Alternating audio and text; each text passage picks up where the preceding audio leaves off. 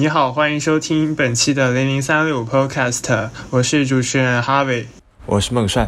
今天我们要聊的是一个在二零二零年突然变得火爆起来的一个概念，叫做带货直播。呃，孟帅，说到带货直播，你会首先想到什么呢？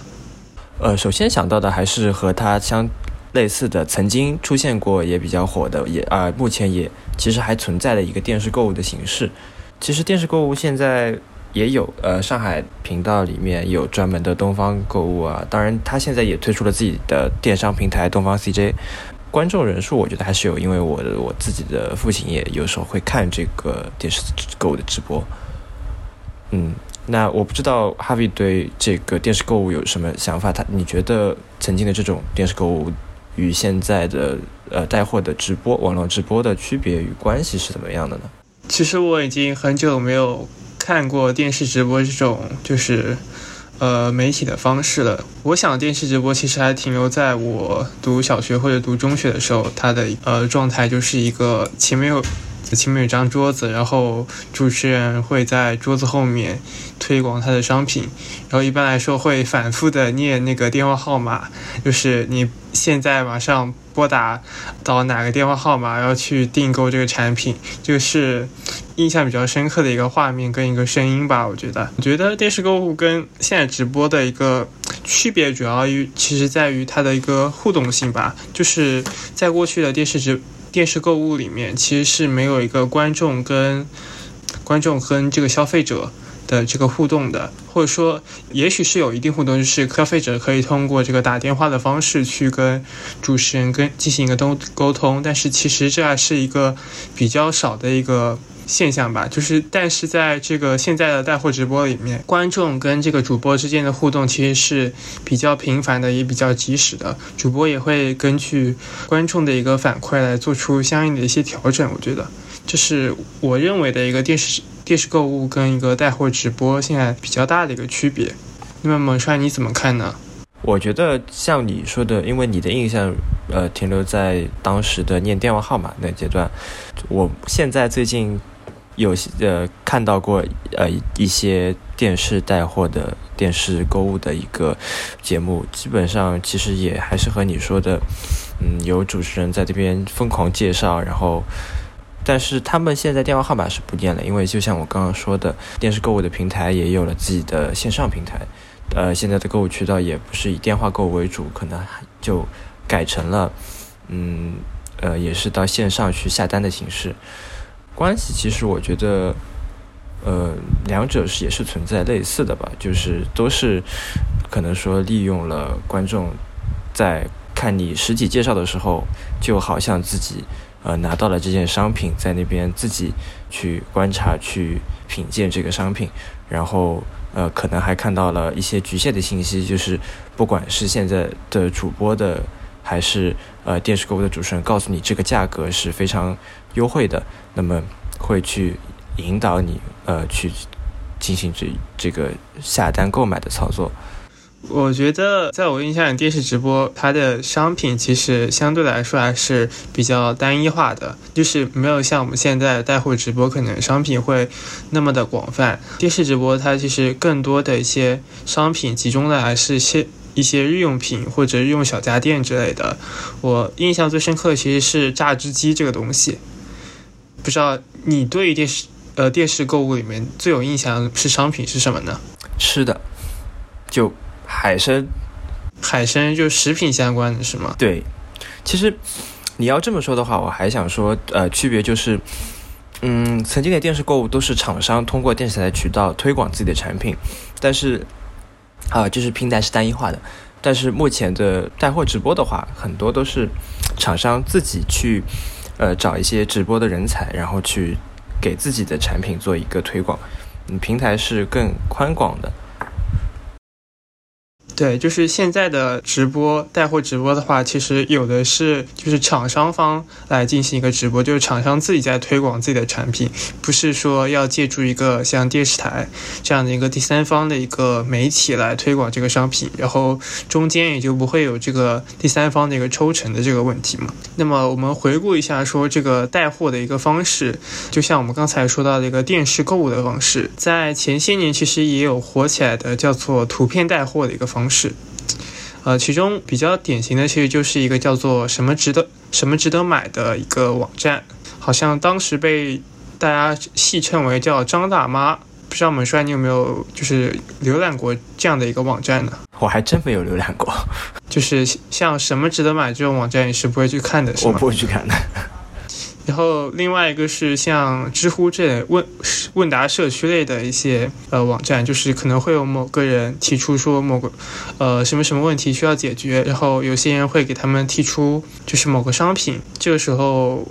也是其实其实这是也是一种带货吧。我虽然我们不并不知道说这个回答者到底是纯粹的在分享自己的一个使用那个经验，还是。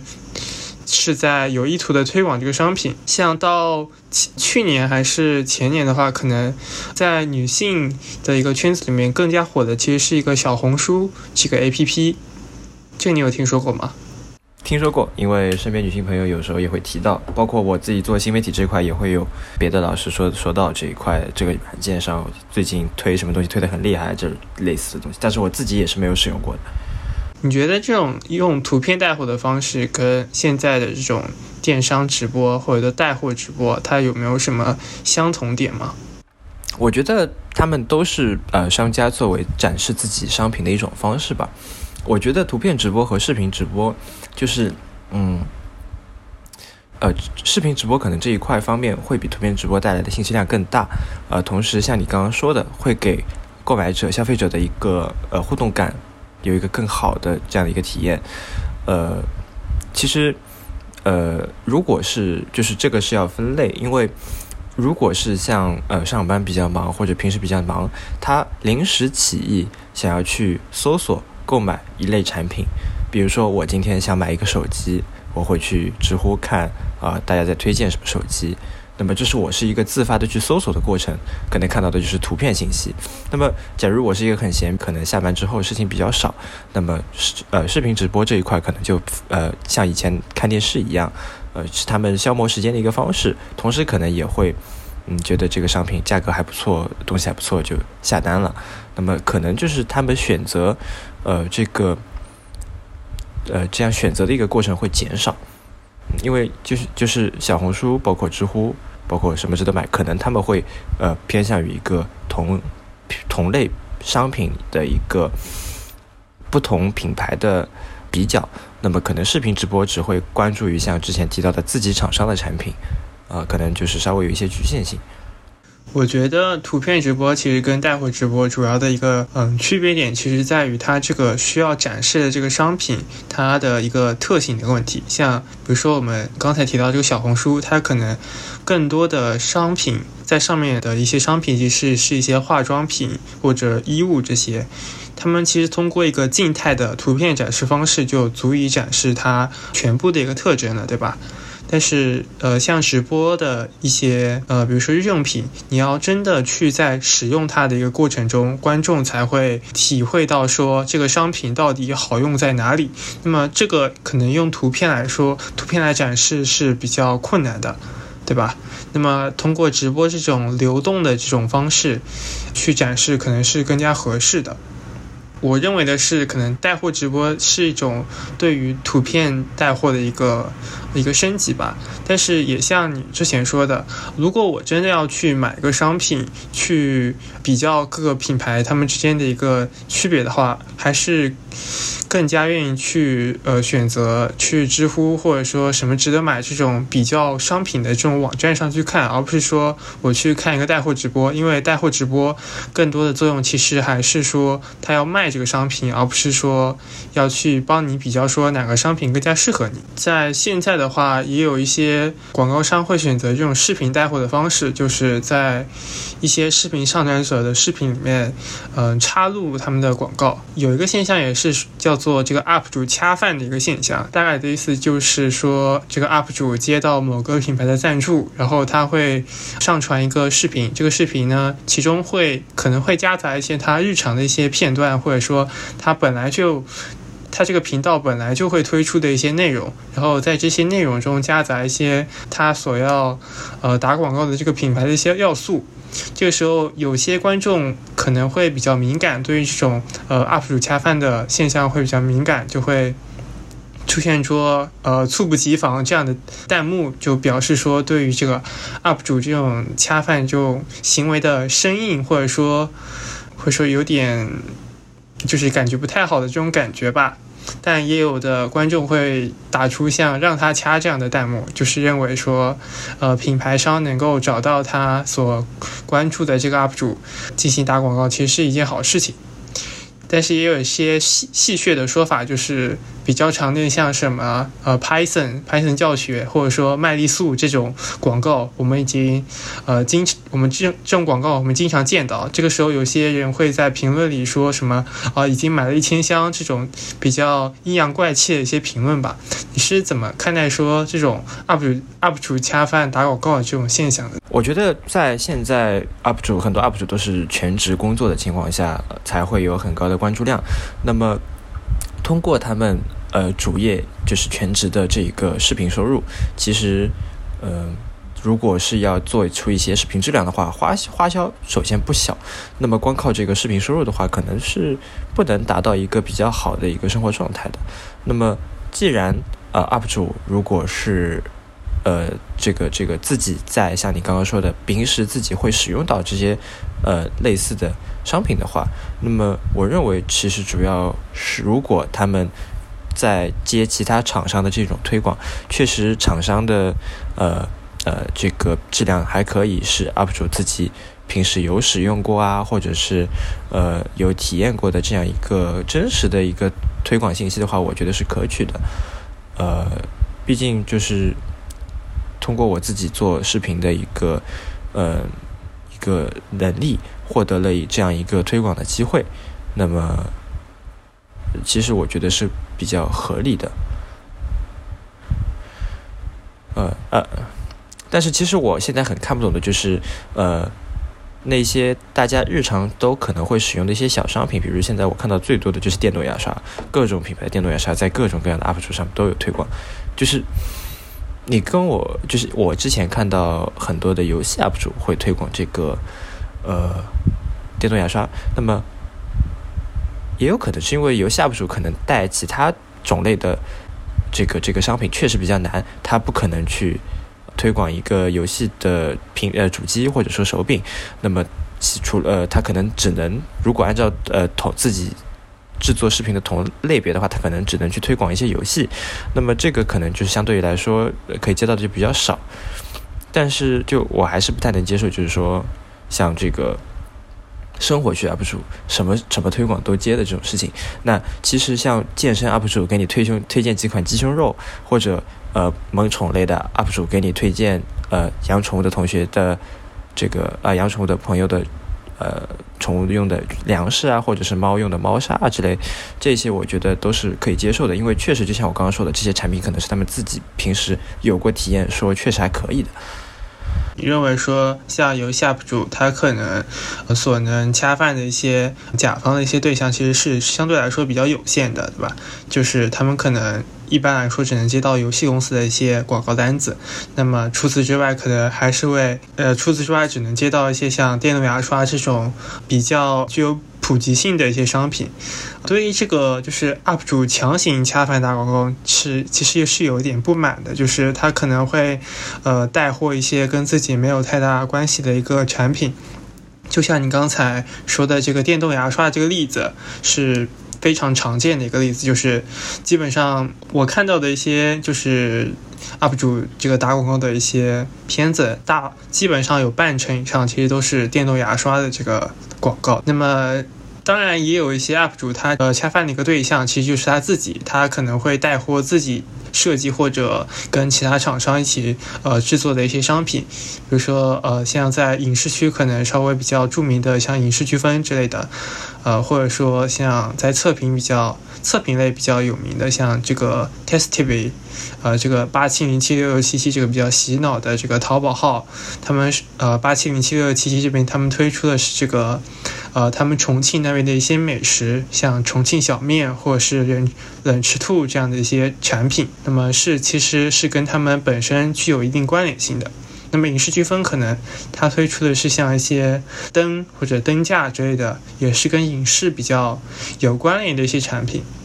你觉得这种呃去 UP 主做一个副业，或者说也许这推出产品是他们主业吧？你觉得？做这种事情对他们是一种好处呢，还是坏处呢？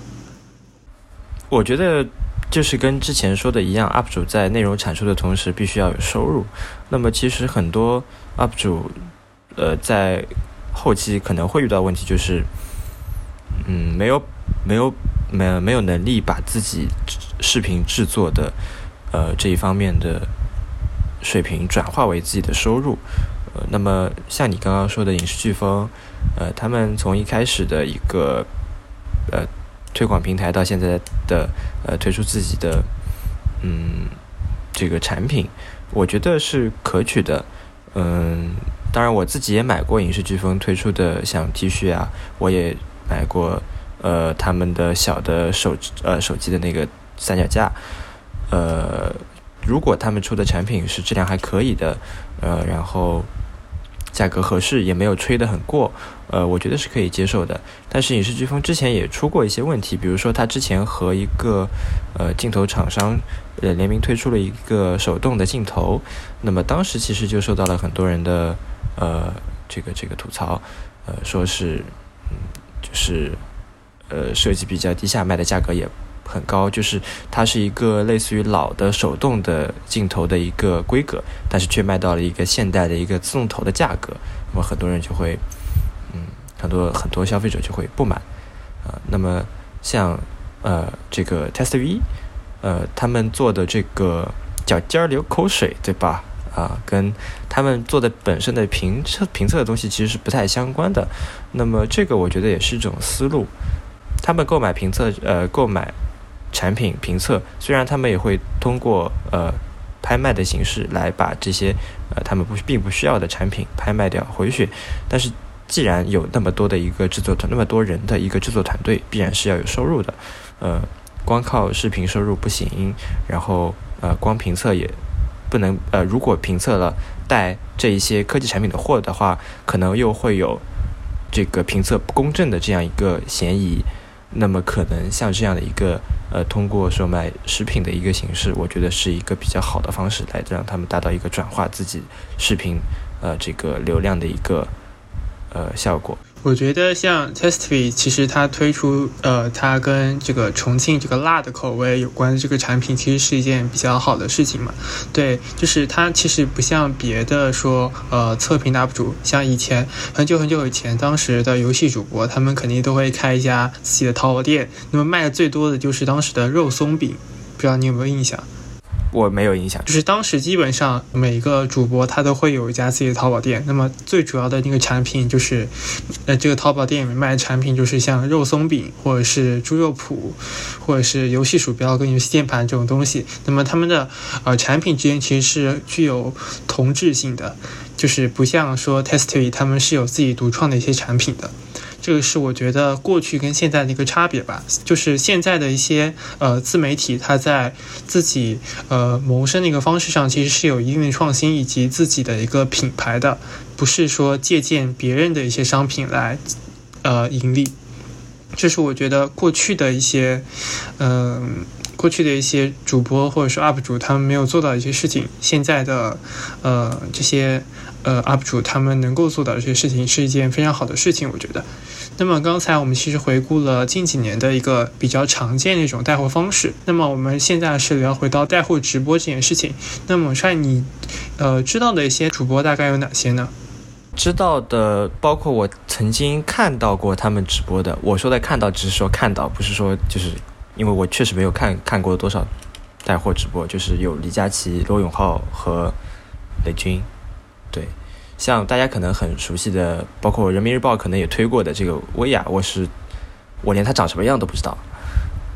呃。对，大概就是这一些。像李佳琦这种，呃，李佳琦、薇娅这种头牌的主播，其实我们大家都是有耳，呃，有所耳闻。但是其实我自己也没有去看过他们直播。在前几个星期的时候，我尝试的下了一下淘宝直播，然后然后去搜索李佳琦这个直播间嘛。当时当天的晚上他是没有直播的。我印象非常深刻的是，当时点开了直播间里面是有个直播的预告，他第一句是“美眉们好”。当时我就觉得非常的奇怪，说，呃，李佳琦为为为什么他第一句在他在他的这个直播预告里面，第一句是这么说的？他觉得他的受众用户可能是不包括男性的，但其实他呃销售的很多商品，我觉得其实还是男性可以使用的吧。就是除开像口红这类的化妆品，可能有一些日用品，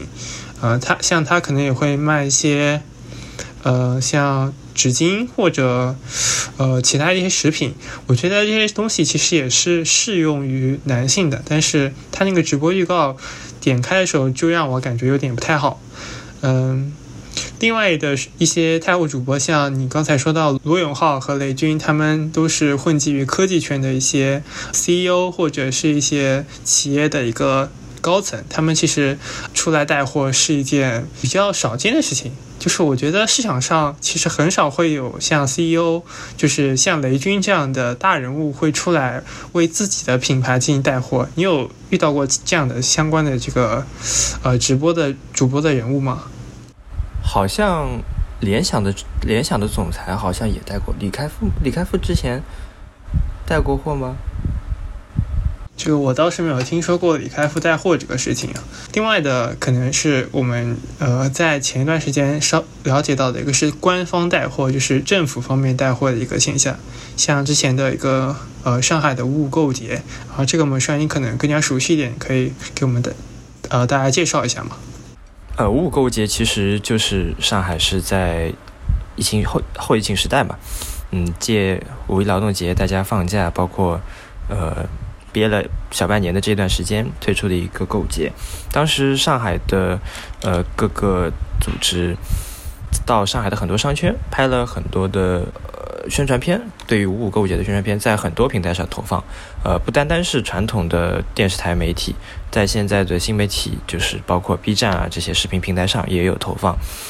那么当时带货的这个官方的呃还是很多的，呃从。上到上海市，用呃东方电视台这样一个官方的呃电视频道，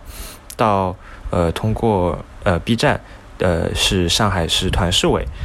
呃专门在自己的微信公众号的底下的那个。呃呃，功能栏里面单独辟了一块出来，是呃青年购物的一个栏目。呃，每天的推文也会至少推一条当天主推的商品。呃，包括呃 B 站的平台上也会做相应的相应的直播，会请呃像吴敏霞这样一些跟团市委相关的一些呃人名呃人物会来做带货，到下沉到各个区区呃上海市各个区的。政府的相应的工作人员会带和自己区比较匹配的，比如像崇明的大米，呃，宝山可能会带一些水产品之类的，这样一些呃区级的，或者说再往下的呃市啊，这个叫什么来着？镇级别的一些的领导也会参与这样子的带货。嗯，对的，就像。呃，你刚才说的一些像一些市长或者说区长，呃，区的一个书记之类的，他们其实也会参与一个呃带货，就是直播带货的一个环节。就是一般来说，他们推广的产品都是一些就是在这个区里面的一些企业的一个产品。像我之前看到的这个闵行区的话，它可能推的好像是呃双立人的这个呃厨具啊什么的。我当时在一个商场里面看到他们一个封闭的一个盒子，他们当时就是正在一个直播的一个准备的一个环节中。对，像，然后除了这个我们刚才说的这个官方带货，还有一些公司高层呃高层的一个带货，还有其实现在还有一些明星的带货，比较呃有名的可能像刘涛以及陈赫这两呃这些明星的一个带货。我记得当时在刘涛带货的时候，他的一个呃第一场的战绩其实是非常不错的，因为刘涛本身他的一个口碑以及他作为演员的一个。口才其实是对他呃进行直播带货的时候有一个很大的帮助的。另外的，我们可能注意到的也是一些比较小的主播或者是一些小品牌的呃就是厂商，他们会给自己进行带货。呃，我在之前其实也了解到一些在海外呃进行带货的一些人，就是他们可能嗯比较呃。就是这些人可能是在像呃南非或者这些呃比较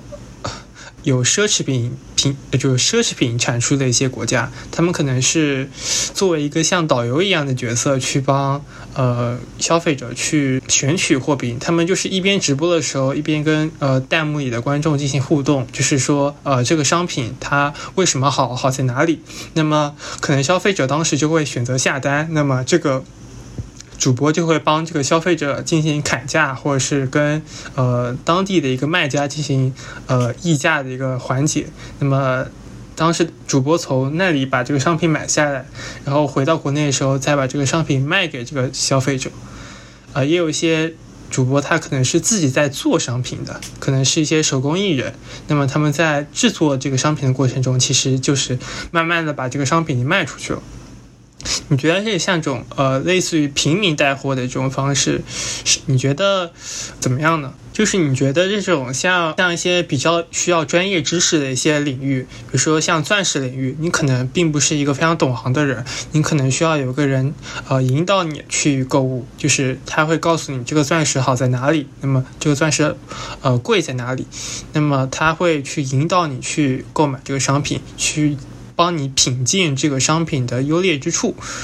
那么这就是我所了解到的一个新比较呃独特的一个主播类型吧，就是他们其实不是一个在销售大宗商品，呃，他们不是在销售大宗商品，就是可能这个商品是独一无二的，他们只是帮你去取得这个商品而已，然后他作为一个中间商，然后再把商品卖给你。哦，我明白了，就是它不像我们现在之前所说的带货直播，正常的带货直播卖的既然是生活中的小商品，走的是量，那么它就是说，呃，给一个定制化的一个类似于商场奢侈品专柜的导购，呃，呃，去引导你购买这一些呃数量并不是很多的一个，但价格又比较高的一个商品。另外的也是之前我留意到的是一些像当时疫情期间，就是疫情比较严重的那段时间，那么有一些嗯百货商场的一些柜台柜姐，他们也是选择以直播的方式来进行一个这个损失的一个挽回吧。其实反而是有些呃就是柜台反而是取得了更高的一个收入。觉得这种嗯独特的这种销售方式对于。呃，现在这个百货商场的一些柜台是否会有一定的冲击呢？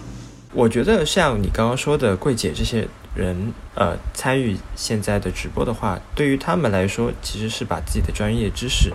更好的发挥出来。他们作为柜台上呃工作的人员，他们本身的口才，包括外貌，都是比较适合在直播平台上出现的。那么也就是说，本身的奢侈品专卖店可能人流仅仅局限于那一些，呃，口袋里有足够的钱会进这些店铺内进行选购的人，他们的目标对象可能是这些。那么如果开了一个呃受众比较广的直播，呃，会让更多的可能他们有钱去购买这类商品，本来没有什么兴趣，或者说认为自己不太懂行，呃，比较。呃，难去做这样的第一次的尝试的一些顾客，能有呃让他们去了解这个品牌、了解这一类商品的一个机会，其实对于整个的一个品牌来说，我觉得是有益的。但是，就像你说，对于实体商场来说，可能就会呃减少这样的流量啊。虽然现在实体商场的流量也远远没有当时网购时间多了，那么如果在奢侈品，这一类店铺在网上呃开更大的一个直播量的话，可能线下商品会更受到更大的冲击。但是我认为奢侈品店为了保证自己一个高高在上的一个品牌的感觉，也不会在。呃，线上的平台开辟过多的这样一个直播，他们一定是会有自己的考量的。因此，就是综合起来说，对于企业来说，一定是在保证线下店铺的情况下，线上开直播是会对整个一个品牌有更大的益处的。这些呃柜台，它开通一个呃带货直播，其实是刺激了它一定的呃消费者这边的一个需求，就是可能会将他们的一些商品暴露给一些本来不会去接触这些商品的一些消费者，那么是这边其实是刺激了一定的消费的一个需求的。呃，接下来我们来说说这个带货直带货直播里面主要涉及的一些商品以及这个商品的一个。呃，范围就是我所了解到的这个带货直播里面的商品啊，其实比较常见的一个东西叫做口红啊，第二个叫做纸巾抽纸，第三个叫做食品，像什么鸭舌、鸡爪之类的一些呃食品，第四个是比较夸张的，像卖火箭这个东西啊。那么其实从这个呃带货直播的这个商品这个范围来说，我觉得他们主要的有一个特点叫做，他们可能不是。刚需品，就是我觉得很少人会在直播里面卖大米，除非你是一个专门卖大米的淘宝店。就是一些头牌主呃带货主播的话，他们可能很少会带一些像大米这样的一些就是生活必需品。像我们刚才提到这个口红，这个这个化妆品，可能其实都不是一些刚需品，消费者。当时他们看这个直播的时候，他们可能并不是非常需要一支口红，那么是在看了这个直播之后，才想，才激起了他们说拥有一支口红的这个欲望，对吧？我我所注意到这些商品的范围，其实他们主要的一个特点，其实就是他们都不是刚需品。那么，文帅，你是怎么看待这些就是带货直播的这些商商品的呢？嗯，就像你说的，呃，我觉得也不能完全说是带货的。呃，生活刚需品的量比较少，像你刚刚举的一个大米的例子，我觉得大米是属于一个大部分人只有自己家里的米吃光了才会去买的一种东西，它的储存储存时间不会很长，呃，大家会去选择一些比较新鲜的这一类的产品，呃，就是像抽纸这一类，我觉得也算是生活必需品，但是它是易于储藏。而且确实大家都要用，那么它可能也是比较适合去带货的，呃，更另外的也就那些食品类的也是易于储藏，大家平时也一定会吃的，呃，他可能平时不吃鸭舌鸡爪，但是他看到直播了就会想尝试一下这样的口味。虽然他买回家也不一定会吃完，或者也不一定会觉得这味道好吃，但他就也会觉就会觉得主播带货的东西一定好，他就会买。呃，包括像化妆品一类，嗯，联系我们之前说到的小红书这样一个平台，呃，平台的试色，呃，大部分人看小红书和看李佳琦这样一些呃带货主播直播，可能想法是一样的，他们会先看一下在别人的身上。这样一些化妆品的使用效果是怎么样的？呃，但是因为小红书可能并不会直接提供类似的购买渠道，也不会有呃价格的比较。那么在直播平台的这种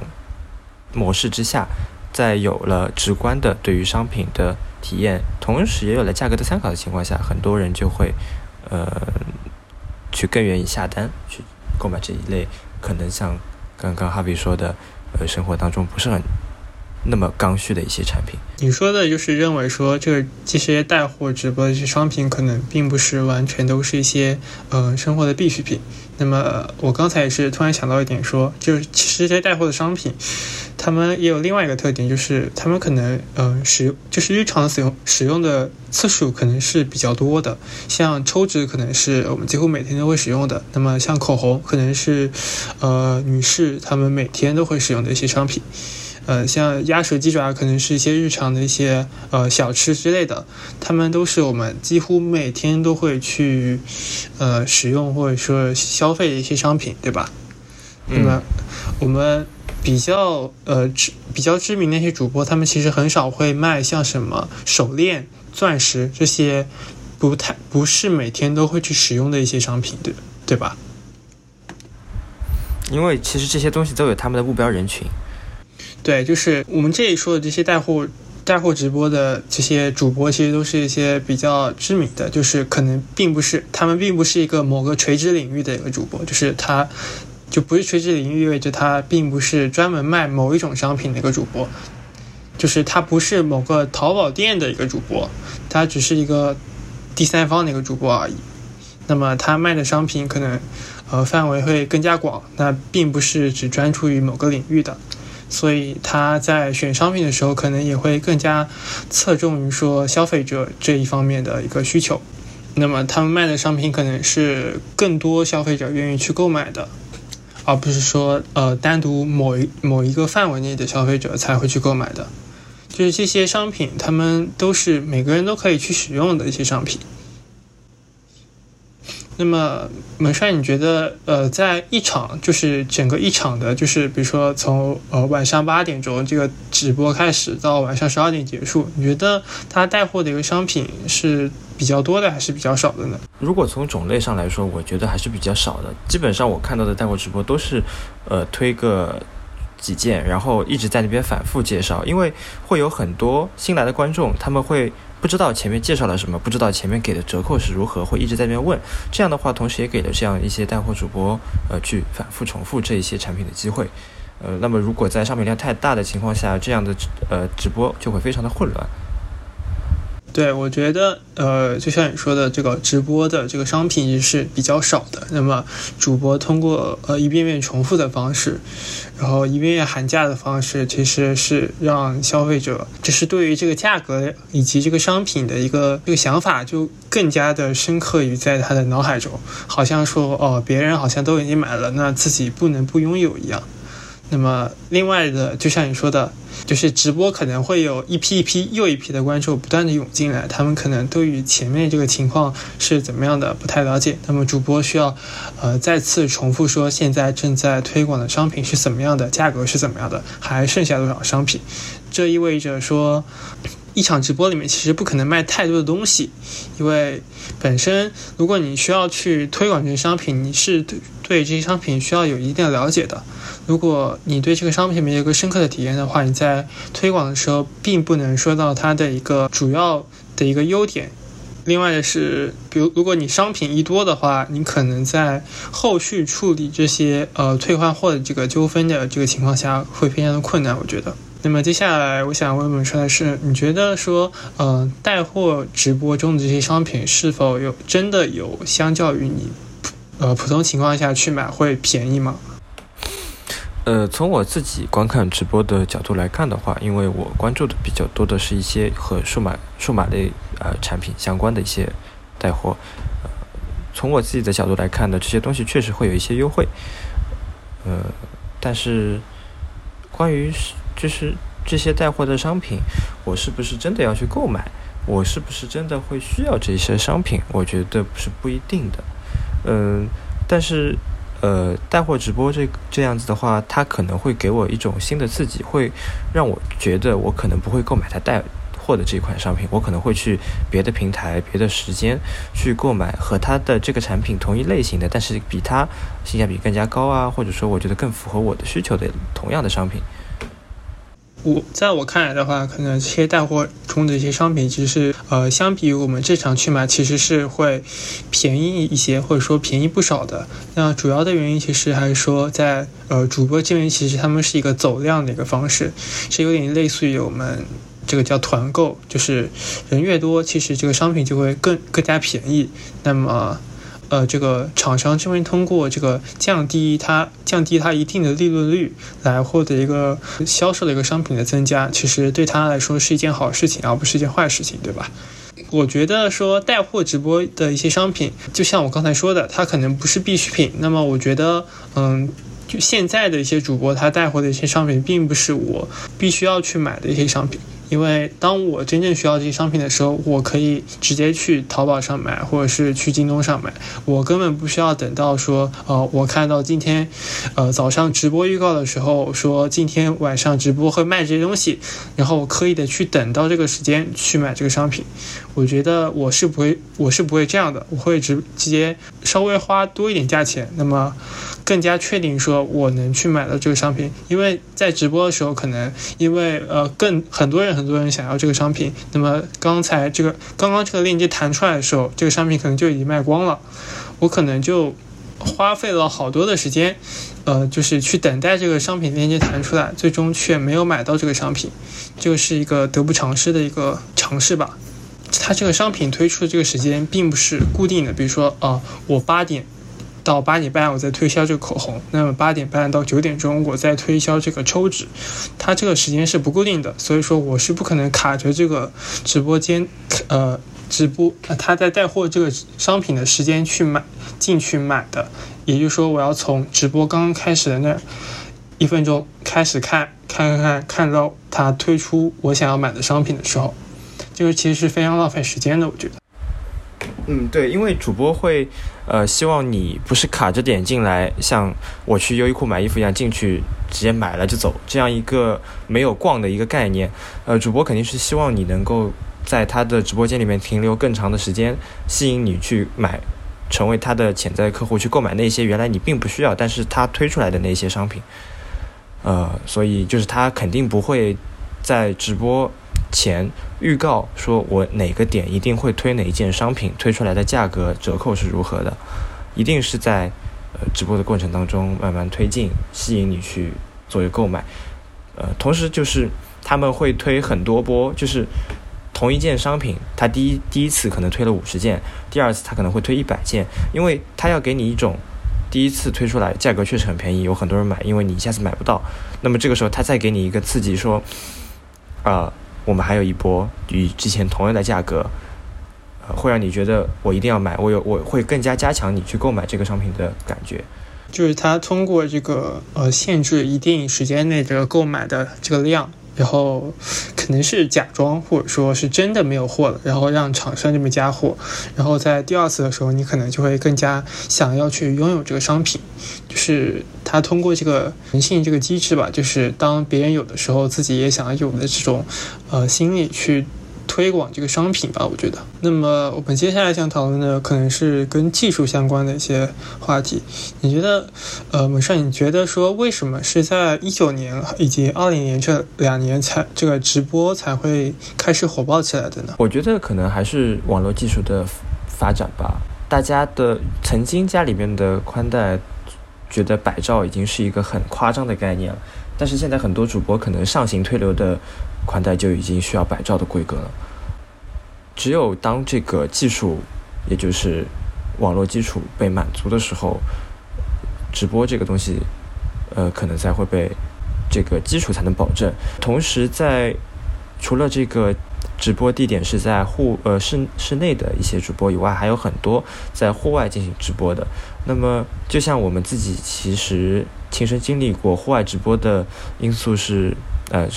非常不稳定的，那么比如说网，呃，网络直播的信号，呃，如果是无线传输的话，那么这样的一个信号保障也是非常重要的，也是只有当技术发展了，才能去做到这个直播技术的基础。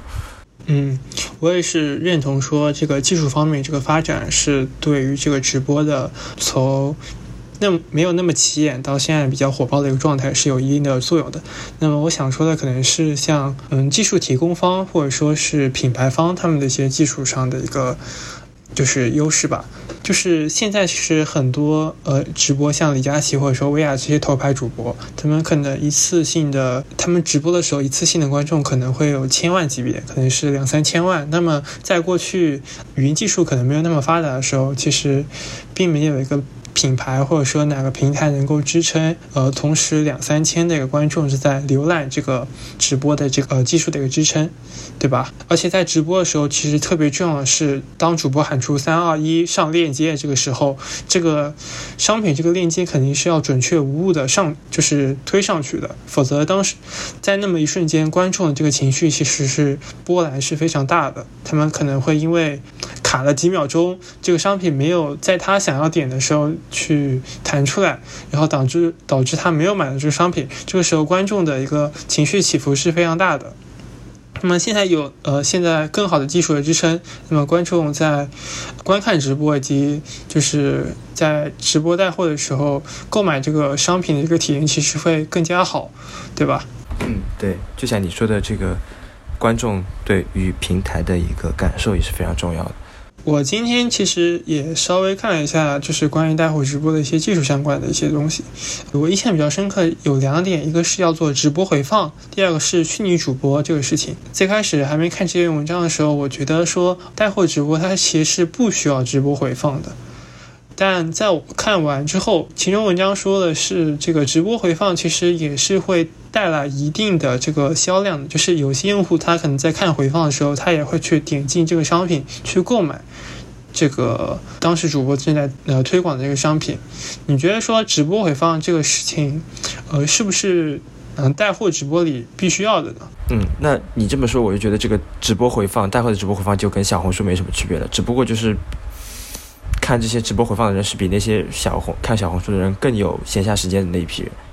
呃，因为大家现在看视频的人确实越来越多了，就是可能你要看带货直播的时候，你要卡那个时间时间点进去，但是如果你要看回放的话，你可能随时都可以去点进去，你可能利用自己碎片化的时间就可以点进去看这个商品，它可能会确实会带来一定的就是呃留存的一些消费者他们的一些消费需求吧，我觉得，但是我觉得这个直播回放还。并不是特别有意义。我刚才说到说这个直播，它并不是卡时间去卖东西的嘛，对吧？如果消费者我是要购买特定商品，并且在直播中稍微观看一下这个商品到底使用实际的使用体验是怎么样的，我可能要拖动很长的进度条去一部分一部分看这个这个部分到底有没有在卖我的商品。这个我觉得是非常反人类的一个操作吧。我觉得，当我需要买这个商品的时候，我完全可以看一些他们使用视频带货的一些就是视频，去看这个实际的一个使用的一个体验，然后再去一些呃比较普通的电商网站去购买，根本不需要去看直播回放，然后再去购买这些商品。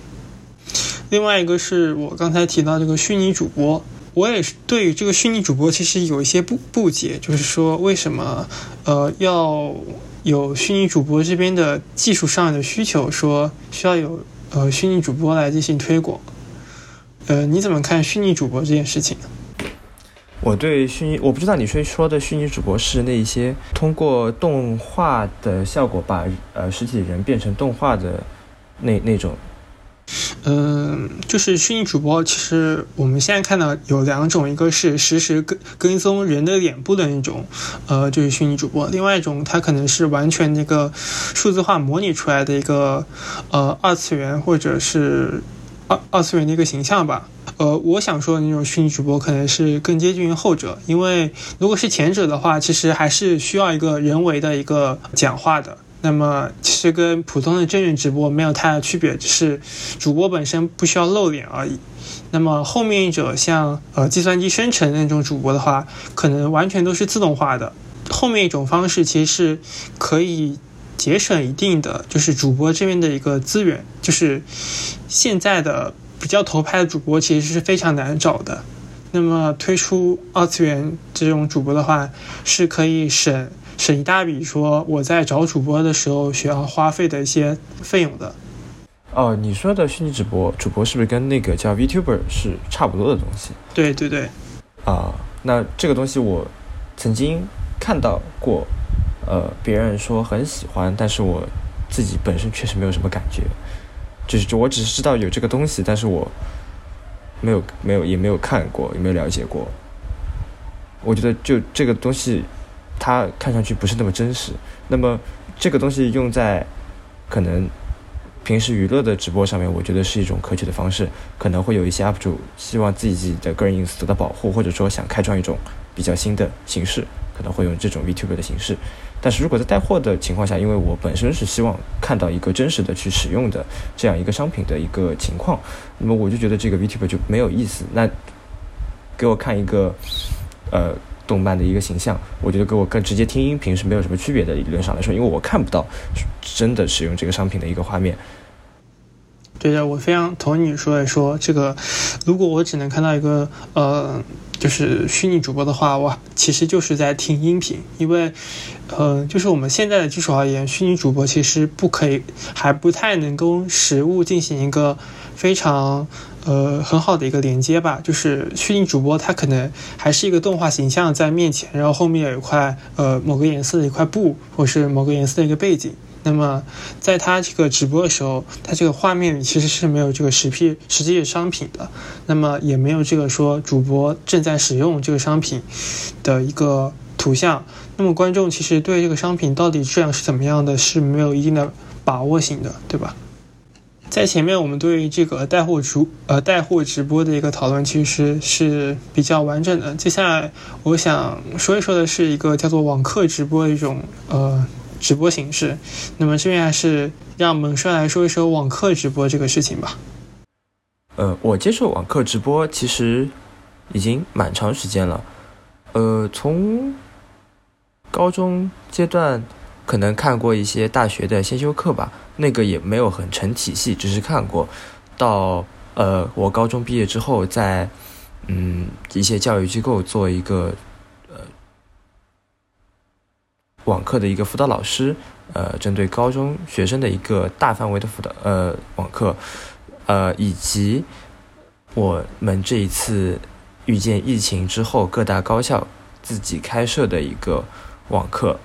呃，当然有直播也有录播。那么，呃，这里提到一个网课直播和录播课程的区别，这一块其实主要还是体现在我们，呃，这一次疫情的高校的课程上，呃，有。像我自己本学期学的，像化工原理课、呃物理化学课这两门课，其实在平台上都有一些很早就制作好的录播课程，呃，但是我们的老师依然是选择了给我们进行呃网课直播，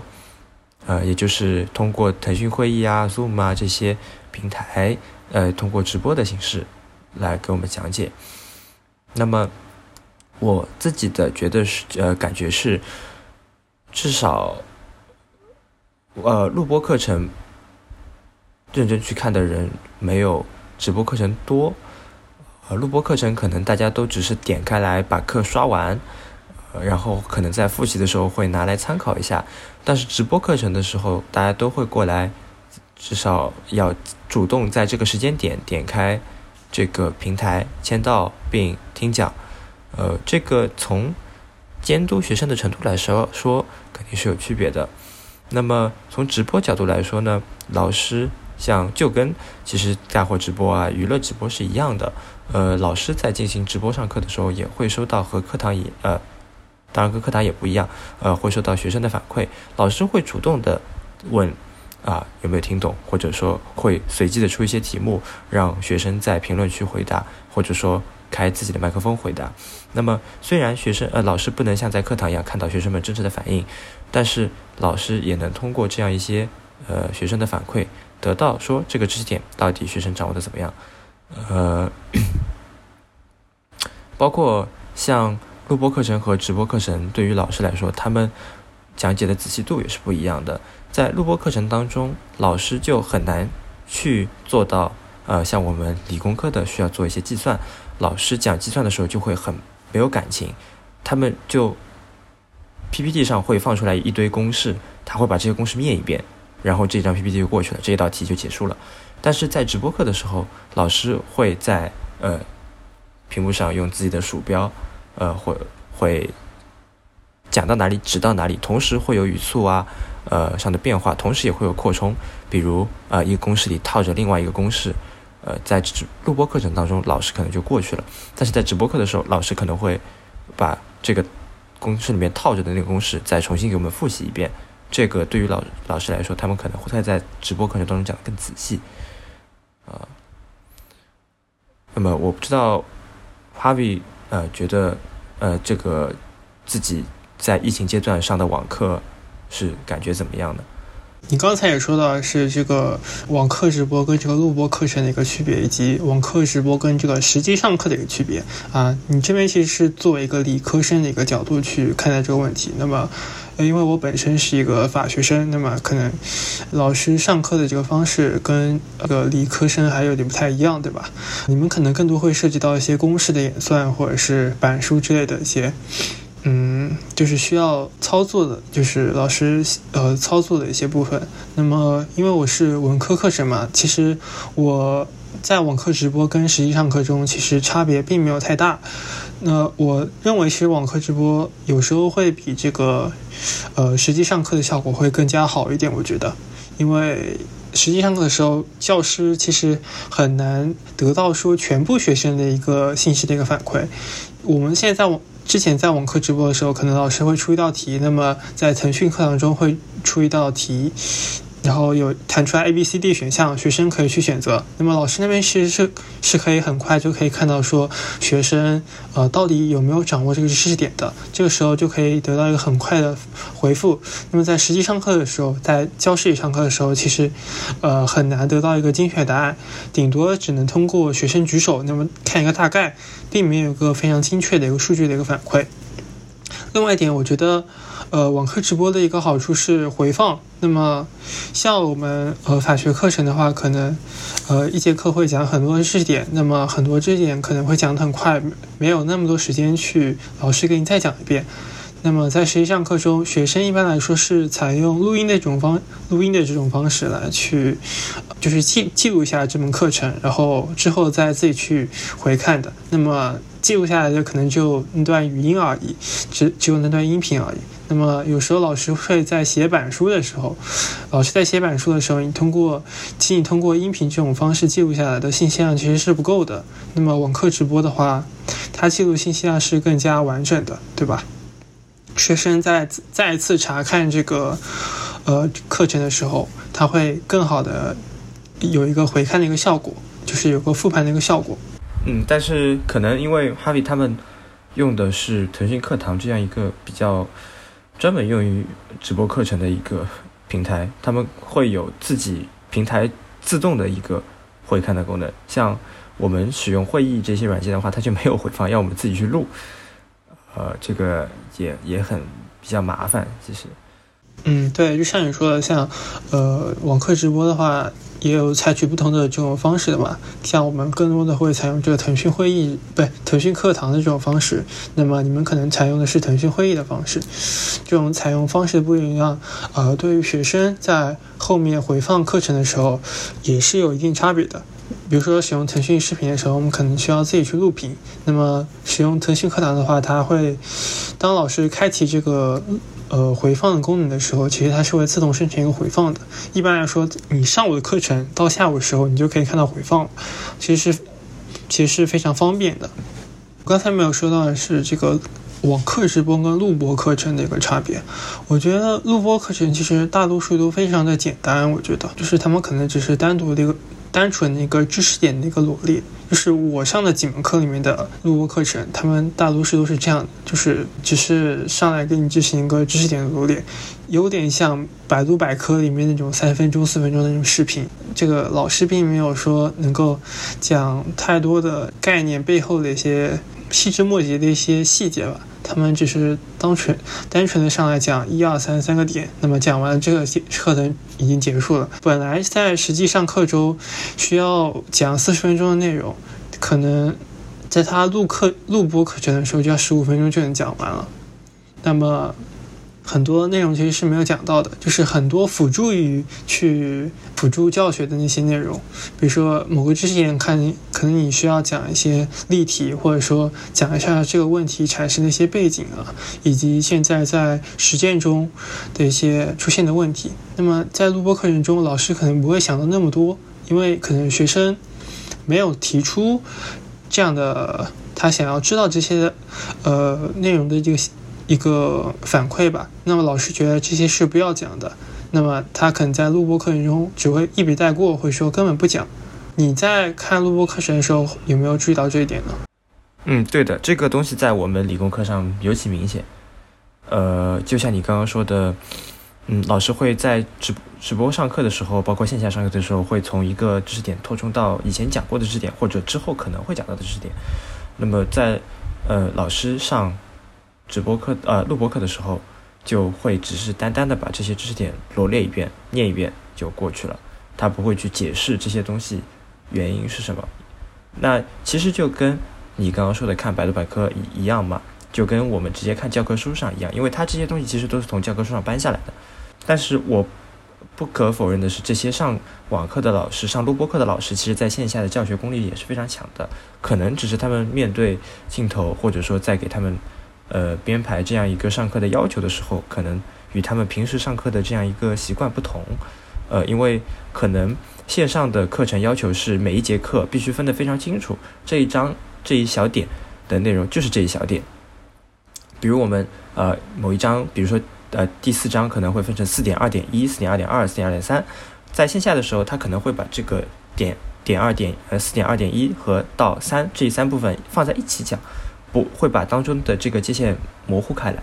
那么这个揉在在一起的时候，就会让整个知识点非常的丰满。但是在线上的录播课程的时候，呃不知道是平台的要求还是学校的要求，把这三点小点拆散来讲。那么就会显得非常割裂，老师也不知道怎么讲，那也他只能把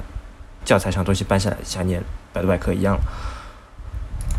就是说，在录播课程中，其实校方对于老师这个课程的设置，它是会有更加严格的一个要求的，就是它可能需要分分章、分节、分点来讲这个事情。那么，老师可能只单纯的按照这个校方提供这个课程安排去设计他的课程。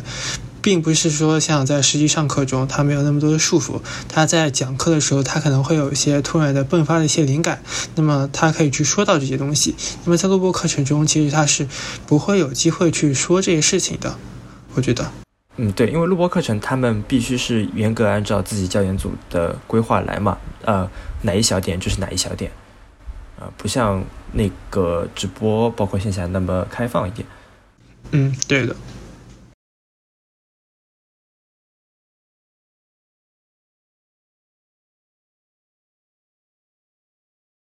感谢您收听零零三六五 Podcast，这是一档探究热情与好奇心的播客节目。在过去的三期节目里面，我们探讨了游戏、游戏直播、电商直播以及网课。